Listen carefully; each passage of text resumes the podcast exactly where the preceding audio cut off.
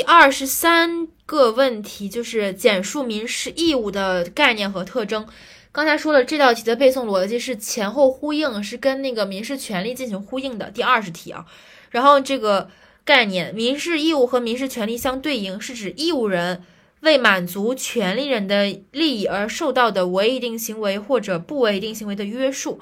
注意，义务是一种约束，然后它也是主体、目的、呃内容概括，然后以及定性。主体义务人，目的为满足权利人的利益。呃，内容概括而受到的违一定行为或者不违一定行为的定性约束特征，对应的是前面的三条，其中这个义务的第二点对应的是权利的第一点。义务人只承担法定的或约定的范围内的义务，而不承担超出这些范围以外的义务。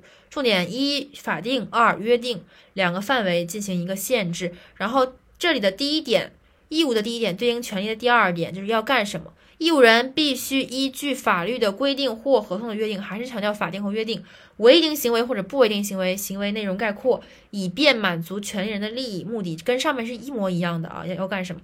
然后第三点没实现有保障，就是对应的是权利的第三点，也是权利第三点。